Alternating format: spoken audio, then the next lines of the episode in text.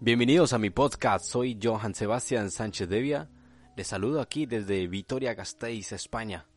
Para todos ustedes, queridos amigos, que gracias por permitirme dejar entrar un par de minutos en su dispositivo móvil, en su reproductor móvil, donde escuchan este podcast. Muchísimas gracias. El día de hoy empieza nuestra serie Apocalipsis.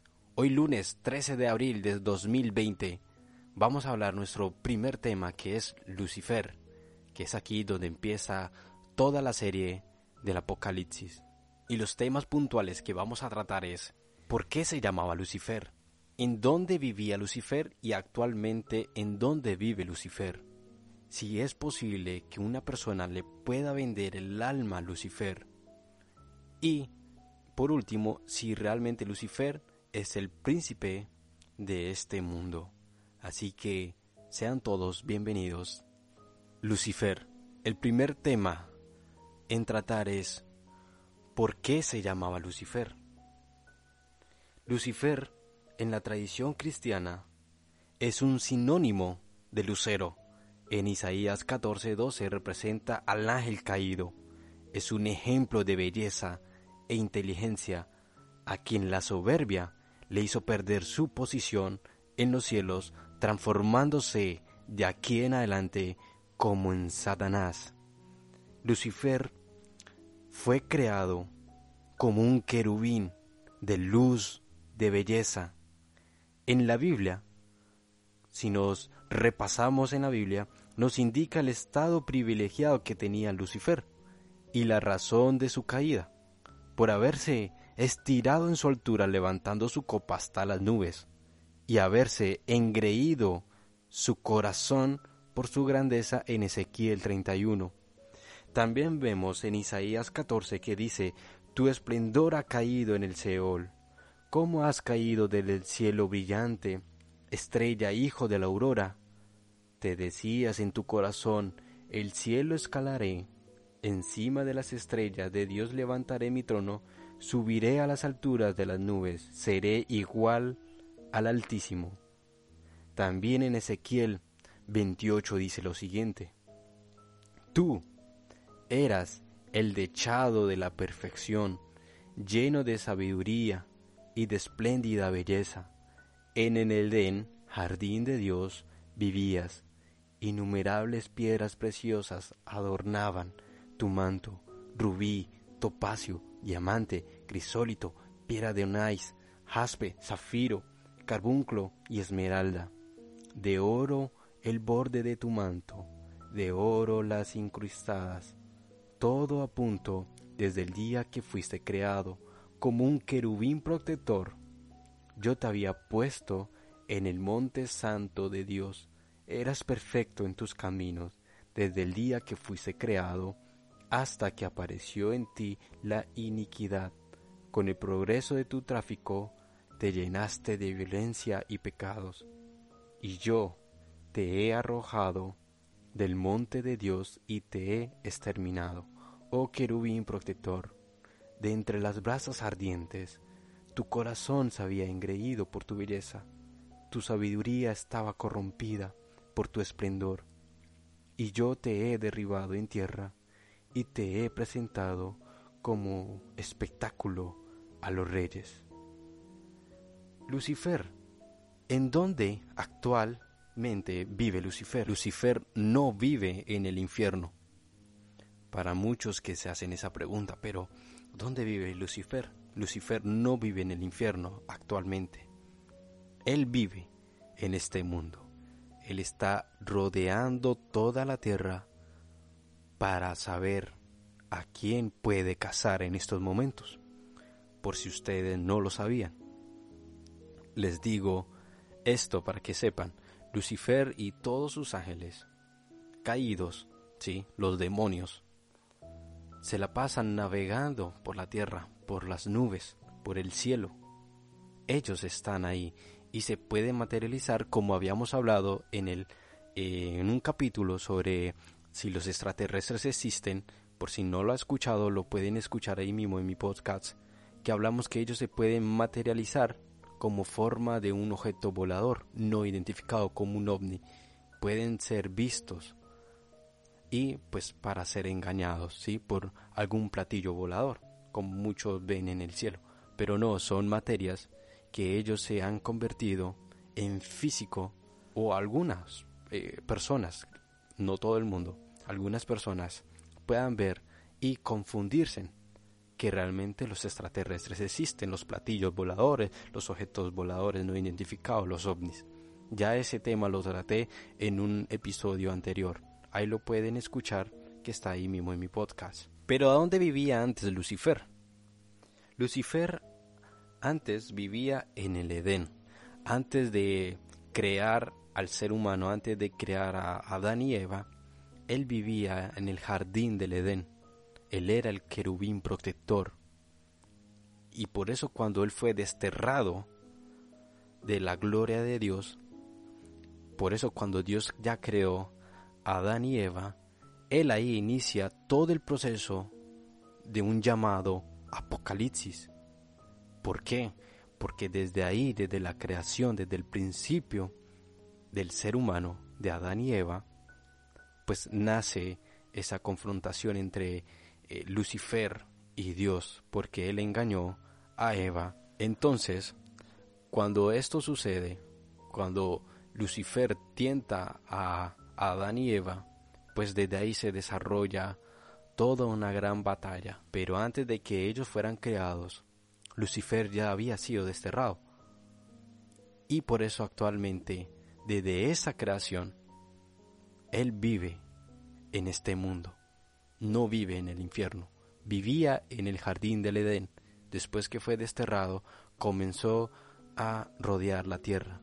Y la tierra es su morada actualmente. Pero ¿cuál fue el pecado que Lucifer cometió? Fue el orgullo. Y lo vemos en Primera Timoteo 3. No sea que llevado del orgullo venga a caer en la misma condenación que cayó el diablo.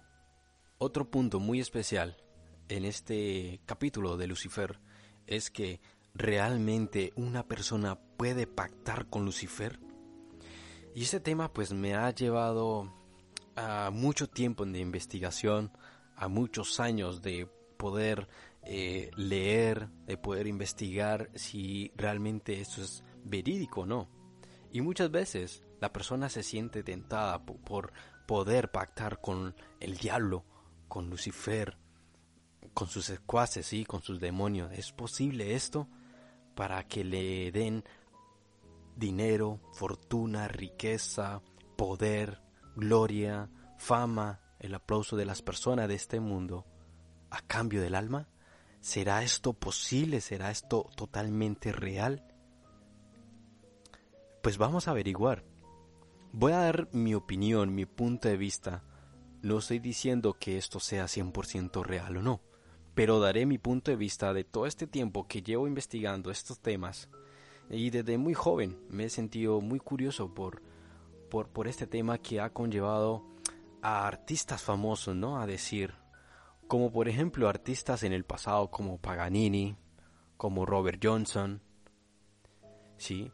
Que han sido pactados con Lucifer, el mismo Fausto, sacerdote católico, que dijo que pudo haber visto al diablo y pudo haber pactado a cambio de su alma por mucha sabiduría y poder entender muchos secretos de este mundo. La verdad, no está 100% comprobado que estas personas, a cambio de su alma, se haya dado ese pacto. No lo sabemos. Y en la actualidad, muchos vemos de que realmente sí es posible pactar con el diablo, con Lucifer, como muchos artistas actuales lo vemos, ¿no? Como el ejemplo de Madonna, el ejemplo de Bad Bunny, el ejemplo también de Anuel, de estos eh, artistas reggaetoneros, ¿no? Que, que en sus letras de sus canciones dicen que haber pactado con con alguien, con un demonio, o el mismísimo Eminem que dice que mm, pactó con Lucifer a cambio pues de dinero, de fama, de reconocimiento mundial y de todos los placeres de esta vida. Para mí todo esto es marketing, Para mí lo mismo que estos artistas dicen ser eh, de la famosa élite los Illuminatis, para mí, desde mi punto de vista, es totalmente falso. Es totalmente ridículo que una persona que pertenezca a una sociedad secreta, como los Illuminatis, diga que es Illuminati. Todo esto es marketing, todo esto es para generar más visitas, más reproducciones, para más conciertos, para más eh, estilo de prensa, rueda de prensa, ¿no? Todo esto es marketing, señores. Esto es marketing. Y no crean nada de que estas personas dicen que haber sido pactados por Lucifer. Y les voy a decir por qué esto es mentira. Por qué un ser humano no puede pactar con Lucifer.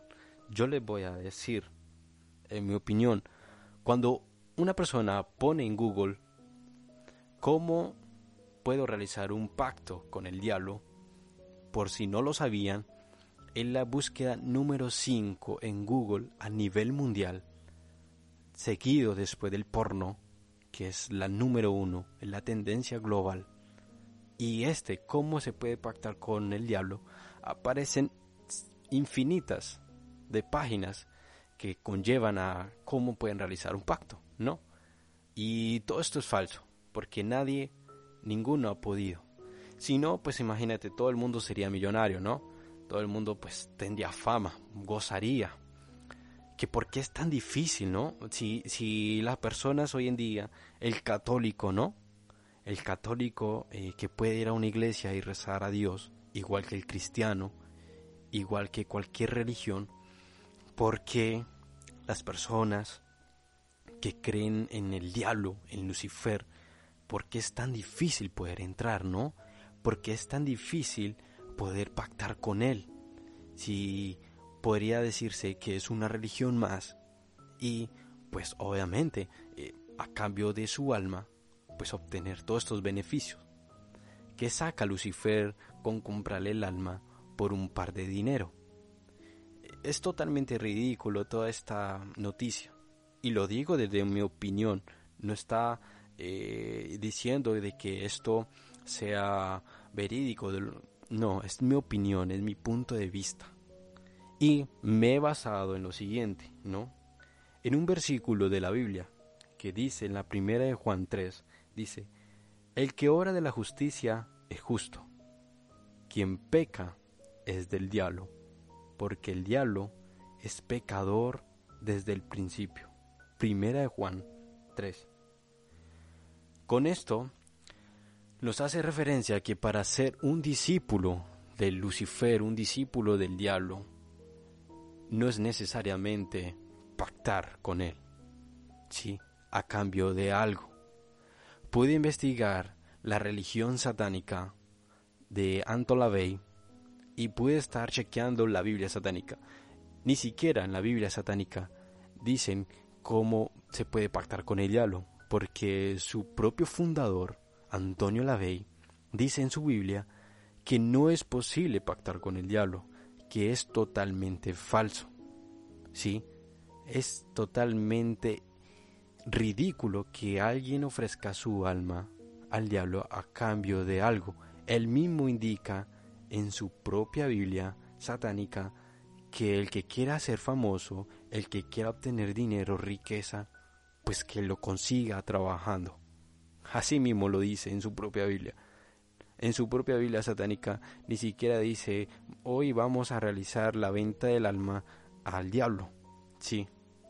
¿Por qué no? Y les voy a decir sencillo, desde mi de todo este tiempo que he podido ver como estos artistas que tienen pues muchísimo dinero, fama, gozan de fama mundial y todo, y de que las personas realmente quieren en búsqueda de vender el alma al diablo, es totalmente falso, ¿no?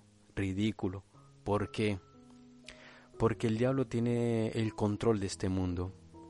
El diablo, tan, tan ser tan, tan ingenuo, sí, que tiene controlada a la mayoría de personas eh, en este mundo. El diablo no necesita comprarle el alma a ninguno. porque él ya controla casi un tercio de este planeta, un tercio de la población mundial. Tiene grandes élites, grandes gobiernos a su disposición, que lo único que él difunde es noticias, tentaciones, engaños. Con ser ateo ya es discípulo de él. El que no cree en Dios ya es discípulo de él. Y no necesita comprarle el alma. Todas las personas que cometen alguna falta contra los diez mandamientos de Dios, como el ladrón, el que mata, el que viola, pues ya es un discípulo de él, porque está haciendo maldad, está pecando contra Dios, y todo aquel que peca es un servidor de él. Es por eso que el diablo no necesita comprarle el alma a nadie, porque él ya tiene casi control de este mundo, porque él es el príncipe de este mundo. Y aquí es donde entramos si realmente Lucifer es el príncipe de este mundo. Y por eso esa ridícula búsqueda de que puede vender el alma a él es totalmente falso. Es totalmente ridículo. No existe. Lucifer no necesita comprarle el alma a nadie, porque ya lo tiene. Él ya tiene casi gobernado a algunas personas. Y por eso se oponen, pues los cristianos, los que creen en Dios, pues son las personas que son las que mantienen pues su fe intacta y seguir luchando contra Él. Ahora vamos a ver por qué Lucifer es el príncipe de este mundo. Quiero recordarle que el mundo social, étnica, económicamente y ambiental hablando, es un caos. ¿Sí? Y que obviamente nos lleva a una violenta carrera a velocidades terribles en este tiempo y espacio hacia el precipicio de un final de este sistema contaminante y de muerte que ha sido inventado y fomentado por el mismo ser humano, acabando de una gran manera grosera con los recursos naturales y creando el efecto invernadero que produce el calentamiento global, lo cual es profundamente cierto. El mundo espiritual es algo totalmente diferente al mundo material, al mundo físico donde estamos. Y Satanás, efectivamente, existe en este mundo, vive en este mundo, el cual es muy superior a nosotros. La Biblia, que es la palabra de Dios de Israel, el Yahvé, el Jehová, nos explica cosas muy claras sobre Satanás, el demonio, el Bezebud, el diablo, el opresor, el acusador y entre otros nombres que invocan millones de adoradores. Jesús, el Hijo de Jehová, no tuvo duda alguna que Satanás es quien gobierna este mundo en Mateo 4, 8 al 9 dice, otra vez le llevó el diablo a un monte muy alto y le mostró todos los reinos del mundo y la gloria de ellos, y le dijo, todo esto te daré si postrado me adorares. Demuestra que, por de pronto, el diablo es el dueño de todo, que tiene el absoluto gobierno de este mundo. Jesús cuando anunció su muerte dijo en Juan 12 al 31, Ahora es el juicio de este mundo. Ahora el príncipe de este mundo será echado fuera.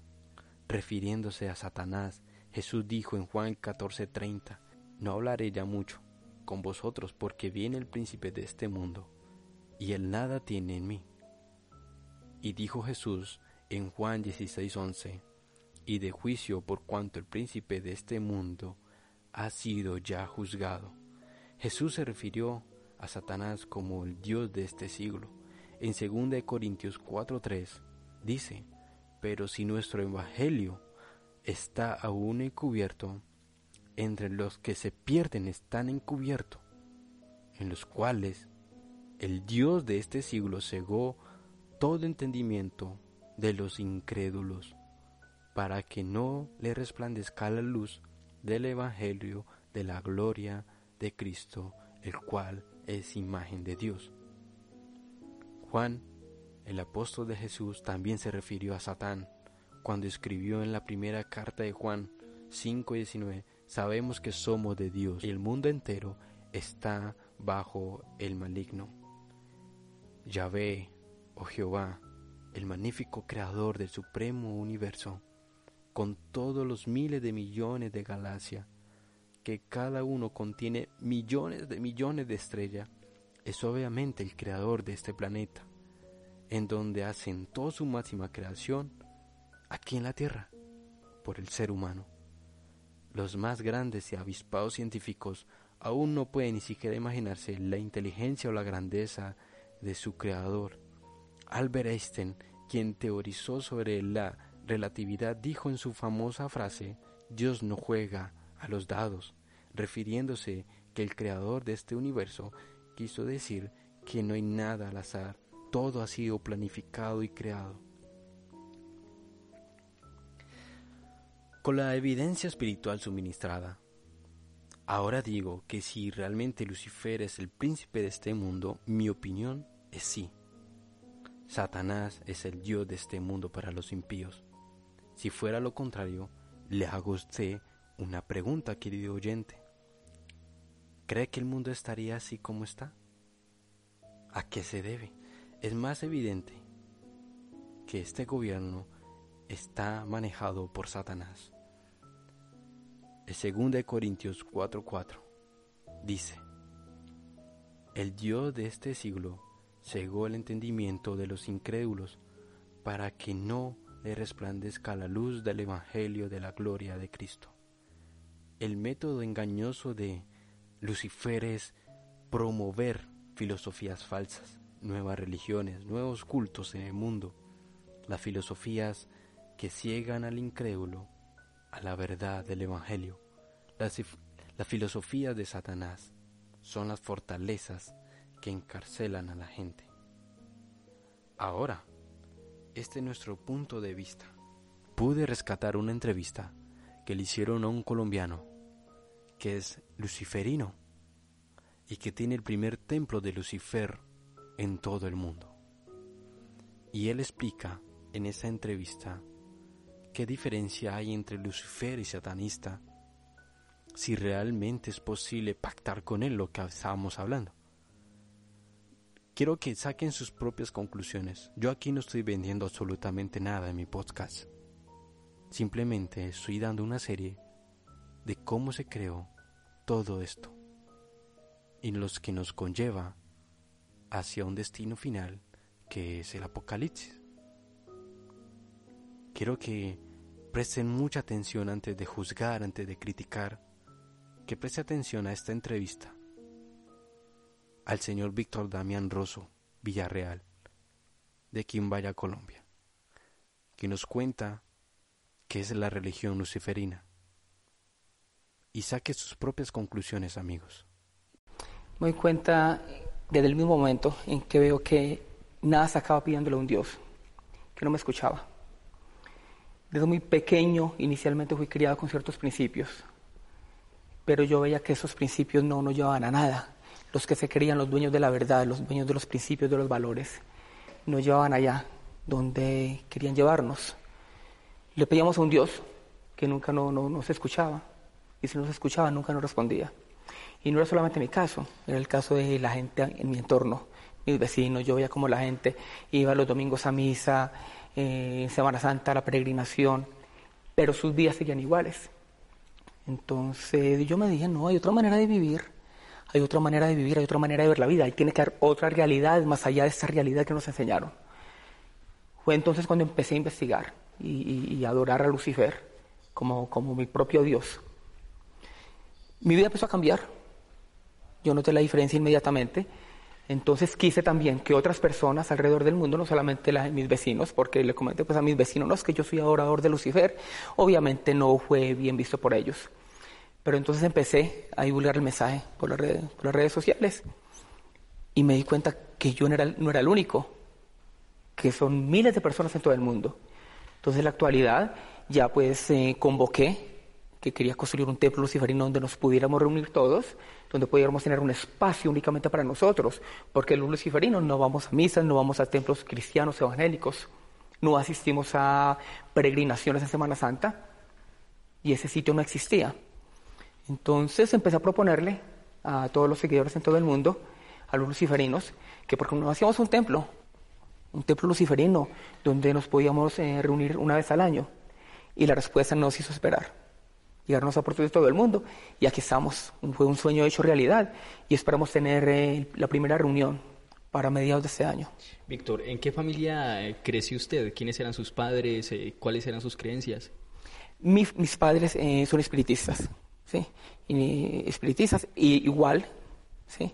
me llevan a la iglesia como principio fundamental de, la sociedad, que es creer en un Dios. Ellos practican el espiritismo, lo practicaban porque ya se retiraron, ya se dedican a otras cosas.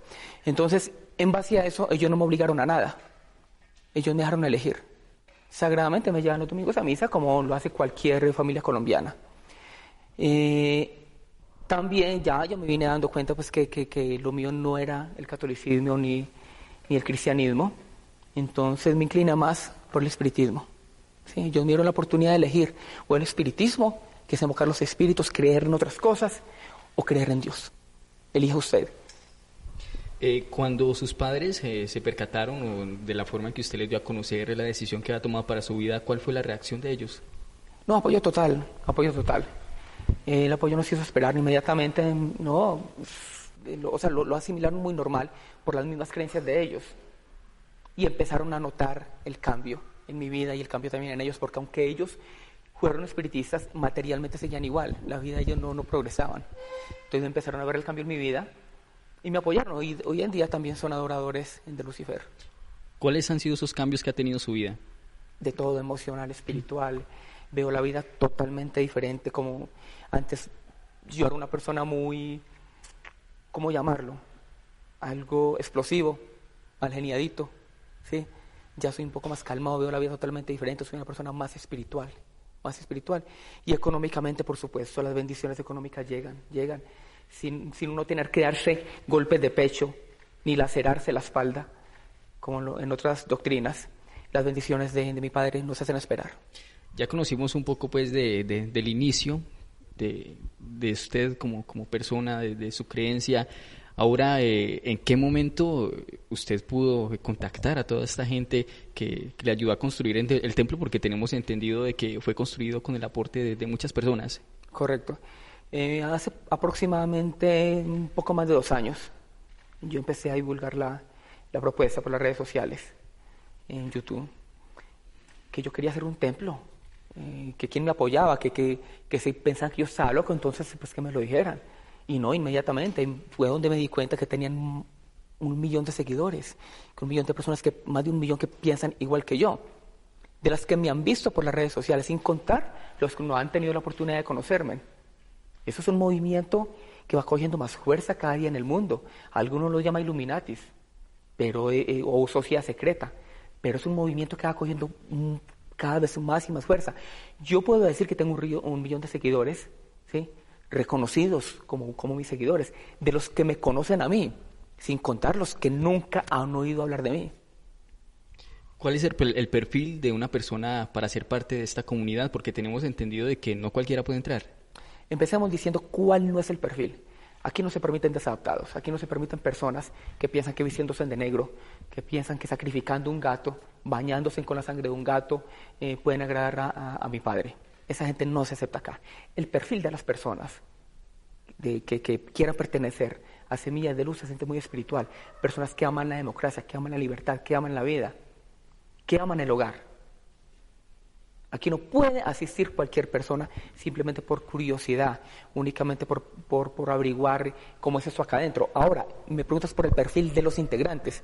Es gente bastante, bastante preparada, gente de la alta élite no me pregunte nombres, pero yo le puedo decir en este momento que en Colombia, por citarle algún ejemplo, tenemos gente de la alta élite política, eh, de la farándula, no solamente en Colombia, en el mundo entero, en el mundo entero, que prefieren mantenerlo en discreto, prefieren andar de bajo perfil, pero gente mundialmente conocida, que muchos ya los conocen y son luciferinos eh, abiertamente, pero ellos se mantienen como bajo perfil. Entonces la gente, el perfil de esas personas es gente de, la alta, no es persona, no es cualquier persona que pueda eh, autoproclamarse luciferina.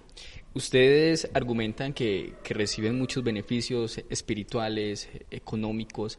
Eh, ¿Por qué esas personas que no son de la alta no pueden o no, no pueden tener acceso a esos beneficios? Porque no tienen la cultura suficiente, ¿sí? Como para distinguir entre el luciferismo y el satanismo. Regularmente una persona con escaso quinto de primaria le hablan de luciferismo y dice, ah, sí, hay que matar un gato, ah, sí, hay que matar a mi mamá. O sea, absurdo. Eh, es gente preparada, gente muy intelectual la que está en, ese círculo, llamémoslo círculo, que, que y, lo llamo así círculo porque no cualquiera puede pertenecer a él. ¿Cuándo se inauguró el templo? El 27 de diciembre. ¿Ya han hecho ceremonias? En 2015. La ceremonia inaugural se realizó. ¿Cómo es una ceremonia en este templo? Porque me imagino que obviamente para esto fue creado. Eh, le voy a hablar del inaugural donde se delegaron eh, ciertos misioneros para ciertos países, Ecuador, Perú, eh, México, Honduras, Nicaragua y Estados Unidos, donde hay personas profesando el mensaje de Lucifer. Son los misioneros en este país y que van a llevar el mensaje de Lucifer a este país. En esa ceremonia eh, se delegaron ciertas funciones, se repartieron los cofres con, con los misterios luciferinos. Entonces, en esa ceremonia fue bastante especial por eso. Eh, ¿Por qué no se puede saber qué lleva el cofre? Porque es algo totalmente eh, privado para ustedes o para las personas que se inician. Por un mandato de mi padre Lucifer, por un mandato de él. Él tiene un gran plan para la humanidad. Alguna gente lo conoce como el nuevo orden mundial. ¿sí?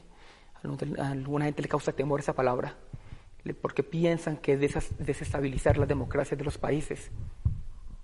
Pero es un plan muy diferente eh, el que tiene Lucifer para, para, para el mundo entero y, con seguridad, con seguridad, y la historia me dará la razón. Lucifer es el Dios de la nueva era. Y muchos países en todo el mundo se van a tener que dar cuenta de la realidad y van a rechazar la religión en la que están ahora por unirse al luciferismo. Víctor, eh, ¿qué otro tipo de, actividades se realizan en la ceremonia? Tenemos entendido que se entrega el cofre, ¿qué más hacen? ¿Oran a su estilo? Adoración, adoración, son ceremonias de agradecimiento para él ceremonia de, agradecimiento, más que todo eso, por todo lo que nos ha brindado, por los cambios que nos ha, dado en nuestras vidas y por permitirnos hacer parte de su ejército. Eh, no, no diferencia mucho de, la, eh, de las ceremonias católicas. Son cantos de alabanza, eh, adoración para Él. ¿Un atuendo en especial para participar de la ceremonia? Se puede colocar túnicas, si la gente lo prefiere, la mayoría de las personas prefieren andar con túnica como por respeto y no llevar nada en su cuerpo. Tenemos eh, entendido o vemos en el video inaugural en donde las personas para ingresar eh, tienen un código de barras en la mano. Únicamente para los misioneros, únicamente para ellos. ¿sí? Hay, ellos tienen la, la misión de conseguir más misioneros, más misioneros en su país. A esos misioneros también se le va a colocar eh, su código de barras, en algún momento se le va a colocar un chip. ¿sí? Y donde el día que ingresen al templo Semillas de Luz serán escaneados si realmente pertenecen o no, o son colados. Entonces, los que pertenecen, los misioneros, únicamente para ellos, se les colocó el código de barras que es leído por un lector y sale automáticamente los datos de la persona, porque el día que vengan acá, que nos reunamos 350 personas que caben en este templo, fácilmente se nos puede colar cualquier otra persona, un curioso. Entonces, los misioneros tienen la misión de colocar el código al nuevo seguidor de Lucifer y una vez entren, se escanea a ver si es verdad que, es seguidor o no. Usted al principio eh, me contaba de que las personas no diferencian entre el luciferismo y el satanismo y prácticamente todo el mundo, eh, de la forma en como, se han criado, en la cultura que han pertenecido, eh, ven el, satanismo como, como un rito donde hay maldad. Usted me habla ahorita de, de sacrificios, de animales, inclusive de personas. ¿Ustedes van en contra de esto? 100%. 100%. Y esa creencia más que todo existe en Colombia. Es una, una creencia muy arraigada por lo que nos enseñaron. El satanismo es abominable para nosotros, porque eh, para nosotros se respeta la vida humana. Nosotros andamos de frente, no tenemos nada que ocultar, mientras que el satanismo, ellos son sociedades que sacan, eh, se ocultan, se ocultan porque saben perfectamente lo que están haciendo, está mal hecho y se ocultan entre las autoridades y van a una casa, sacrifican a una persona, sacrifican a un animal, porque, y, lo hacen en la clandestinidad, porque saben que está mal hecho y nosotros nos oponemos radicalmente al satanismo. Eh, ¿Por qué satanismo, luciferismo? ¿Cuál, cuál es la diferencia? El satanismo, ellos se, se arraigan mucho en lo que nos enseñaron, que el diablo era malo, que Satanás era malo, ¿sí? que para hacer un pacto con el diablo hay que sacrificar a un ser querido, que para hacer un pacto con el diablo hay que matar un animal. Ellos se basan en eso, en algo sin fundamento, sin lógica, sin, sin, sin ningún peso, sin ninguna validez bíblica. Entonces van, consiguen un animal, lo sacrifican, pensando que así le van a agradar para el Dios de ellos, que es Satanás. Ellos no hablan de Lucifer, ellos no hablan del ángel de luz, no hablan del lucero de la mañana, ellas, ellos hablan del diablo, de Satanás. Lucifer, muchas personas eh, tendrán la curiosidad, eh, se preguntarán, eh, Víctor, ¿en algún momento ha tenido la oportunidad de, de contactarse con él? ¿Le ha hablado, lo ha escuchado, lo ha visto quizás? Por supuesto, yo siento la energía constantemente, siento la energía de él en mi vida, diariamente, diariamente. Todas las noches, todas las mañanas, me ahínco ante él, en mi cama, en mi sala con mi señora esposa lo hacemos, lo invocamos y sentimos su presencia. Lo que hacen en esta comunidad es un pacto con Lucifer. Un pacto con Lucifer. ¿Qué se le debe de entregar a cambio? Adoración. ¿Qué pide Dios a cambio? El Dios de los católicos, que se le humillen, que le, que le alaben. Mi Dios Lucifer, ¿qué pide? Que le sigan a Él, que lo acepten como la verdad, que vean en Él, en él la libertad, que reconozcan el sacrificio que Él hizo por nosotros, porque Él realmente fue el que nos abrió los ojos. Él realmente fue el que le abrió los, los ojos a la humanidad. Él, nos dio la libertad. Si no fuera por Él, estaríamos todavía presos, estaríamos eh, bajo el, el, yugo del emperador, del dictador. Entonces, ¿qué pide Él? Que reconozcamos que Él fue el que nos dio la libertad. No nos pide mayor cosa. Es más lo que nos da que lo que nos pide. No nos pide que, que nos revolquemos, que echemos babasa, que matemos a una persona. Nada, nada de eso. Las religiones eh, cristianas, católicas, eh, tienen una Biblia. ¿Ustedes tienen algo parecido? ¿Una en, Biblia este momento, en este momento está escribiendo eh, la Biblia luciferina. ¿Quién la escribe? Yo. ¿Usted la está escribiendo? Yo la tengo preparada. Si Lucifer me sigue mostrando el camino para el 2018, creo que está terminada. ¿Cuál es la forma en la que ustedes, en la que ustedes abordan a una persona, digamos, una persona católica toda la vida, cristiana toda la vida? ¿Cómo le llegan a ustedes con el mensaje como digamos de alguna manera, para no espantarlo? ¿Cómo lo abordan? No le llegamos, ellos nos buscan. Ellos nos buscan.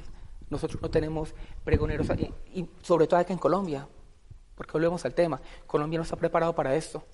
A mí se me han venido miles de críticas, el 99% de los colombianos me odia, pero nosotros no buscamos a nadie, la gente nos busca.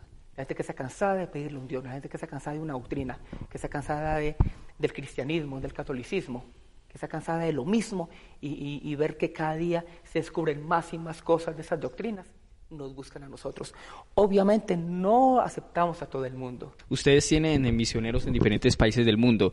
Para eso se requiere, digamos, de, de un presupuesto. ¿Las personas continúan aportando a, digamos, a esta hermandad? Las personas continúan aportando.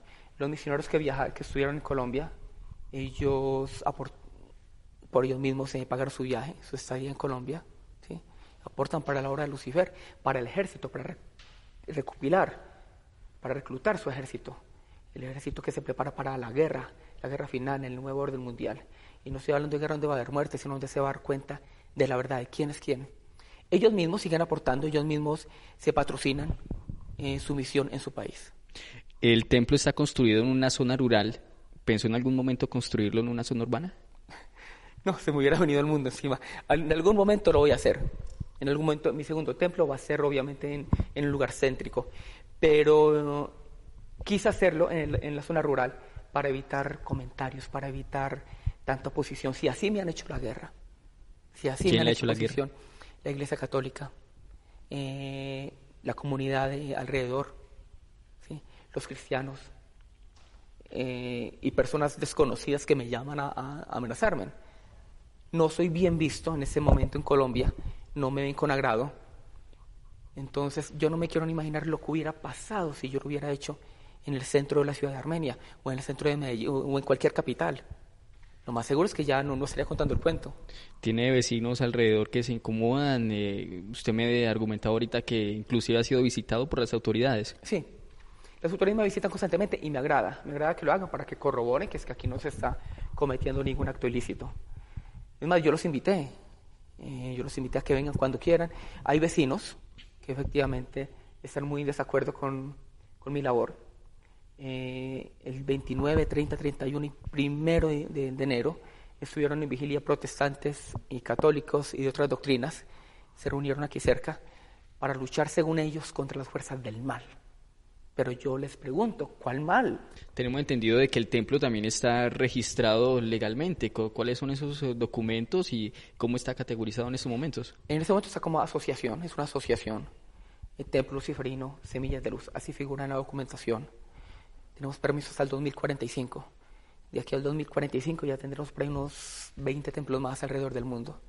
Ustedes, así como, digamos, creen y adoran a a Lucifer, también saben que, que existe un Dios. ¿Cuál es, como, digamos, eh, esa labor que ustedes ven que, tiene Dios en, en el universo? La labor que tiene Dios es oprimir al pueblo. Así lo vemos nosotros los luciferinos. Tener al pueblo oprimido, humillado, atemorizado. Un Dios castigador. Un Dios que es todo lo opuesto a la libertad. Un Dios que quiere ver al pueblo humillado, al pueblo sometido. Así lo vemos nosotros, los luciferinos. Muy opuesto a nuestro Dios que es Lucifer, que es un Dios que nos abrió los ojos. Lo vemos como un Dios mezquino, como un Dios asesino, todos los luciferinos del mundo lo vemos de esta manera. ¿Cuál es la historia? eh, ¿Dónde nace Lucifer? ¿Cuándo? ¿Por qué? Lucifer eh, era el ángel más hermoso del paraíso. De hecho, todos los ángeles tenían seis alas, él era el único con siete alas. Era el preferido en el Edén, en el paraíso, era el preferido. Era el más hermoso de todos, el consentido. Se rebeló porque no estuvo de acuerdo, como el gran dictador quiso hacer las cosas. Un momento otro dijo, no, las cosas no pueden ser así. A la gente hay que darle libertad, a la humanidad hay que darle libertad, hay que abrirle los ojos. Entonces Dios vio una piedra en el camino para sus planes de opresión de su, su plan dictador y lo expulsó. Fue expulsado del paraíso. Y pero aquí está con nosotros, reclutando nuevamente su ejército, está más vivo que nunca. Eh, así como existe Lucifer, digamos, porque se, se habla de Lucifer, se habla de Satanás, se habla de Belcebú, ¿para ustedes es uno solo? Lucifer es el único Dios, no hay otro. Eh, para los satanistas es Satanás, porque ellos se pegan de ciertos capítulos, versículos bíblicos, donde hablan que es, es- es mentiroso de principio a fin. ¿sí? Pero en ninguna parte de la Biblia se ve que él haya mentido. Y lo llaman Satanás, lo llaman diablo, lo caricaturizan. Usted, usted lee la Biblia, la ha leído. Sí, por supuesto, yo leí la Biblia. Yo leí la Biblia. Eh, de hecho, me sé algunos versículos de memoria, porque como te digo, me llevaban a la Biblia, me, perdón, a la iglesia eh, de la mano. No me enseñaban ciertos versículos, eh, igual hice el, el catecismo, la primera comunión, y no la, que, no la quería hacer, pero me llevaron como obligado. Recuerdo, recuerdo que a mi edad eh, fui llorando, porque no me daba pena, eh, a mi edad me daba pena colocarme ese el chalequito y, y ese, ese disfraz que yo llamo hoy en día. Usted ahorita, me, ahorita que toca el tema de catecismo, de comunión, usted me ha dicho que incluso en este templo están programando eh, matrimonios luciferinos. eh, ¿De qué se trata esto? Sí, eh, para junio, que hay reunión de todos los luciferinos, de 350 luciferinos del mundo, hay varias parejas que quieren contraer matrimonio acá, en Semillas de Luz. ¿Cómo sería una ceremonia para una pareja que quiere contraer matrimonio? No, no es nada, nada diferente a lo, a, a lo que la gente conoce. Simplemente es una oración a, a, a mi Padre Lucifer, pedirle la bendición a Él, que Él selle ese vínculo sagrado que es el matrimonio, sagrado para Él. para- Bautizos, en el tema de bautizos no, No, hay. nosotros no creemos en el bautizo, el bautizo lo hacemos nosotros de corazón. Nosotros eh, lo recibimos a Él como nuestro único Dios. Lo hacemos de corazón, un bautizo como tal, desde niño. ¿Para qué van a bautizar a un niño que no sabe ni, ni, ni, ni- no, no, no sabe ni lo, ni lo que está haciendo? Usted ahorita me hablaba de que Lucifer era el ángel más precioso del cielo, el que tenía siete alas. Eh, ¿Por qué se ha creado esa imagen del demonio de Lucifer eh, con cuernos, con cola, y por qué a nuestras espaldas la tenemos así? Bueno, lo primero es porque la han creado así, para atemorizar al pueblo, para que la gente no se dé cuenta realmente quién es Lucifer. ¿Qué oculta la Iglesia Católica cuando hace la oposición al luciferismo? ¿Qué están ocultando? ¿Cuál es el temor? ¿Que no se den, que, cuenta de la verdad? Entonces lo han dibujado así para atemorizar a los pueblos, para que la gente siga yendo donde ellos a dejar sus diezmos, para ellos seguir enriqueciendo sus arcas. Porque a mis espaldas eh, tiene cachos, por una respuesta de marketing. A la gente hay que darle el mensaje muy claro. Si yo hubiera eh, mandado a hacer una escultura, un ángel con alas, la gente no hubiera entendido el mensaje, la gente que no es luciferina no hubiera entendido el mensaje eh, a plenitud. Entonces la gente hay que darle el mensaje como la gente lo, lo, lo, ve visualmente. La imagen corporativa que ellos tienen de Lucifer es con cachos. Aparte de usted liderar este movimiento luciferino a, nivel mundial, ¿qué otras actividades realiza? Acá en este templo únicamente promover el mensaje de Lucifer en todo el mundo. En su vida común cotidiana. ¿Cómo es un día suyo? Un día cotidiano. Eh, a ver, un día cotidiano me levanto tipo 5 de la mañana a darle gracias al, al gran jefe. Y más o menos media hora de oración junto con mi pareja sentimental, con mi esposa. Le damos gracias a él. ¿sí? Eh, mi profesión es espiritista, aún. ¿sí?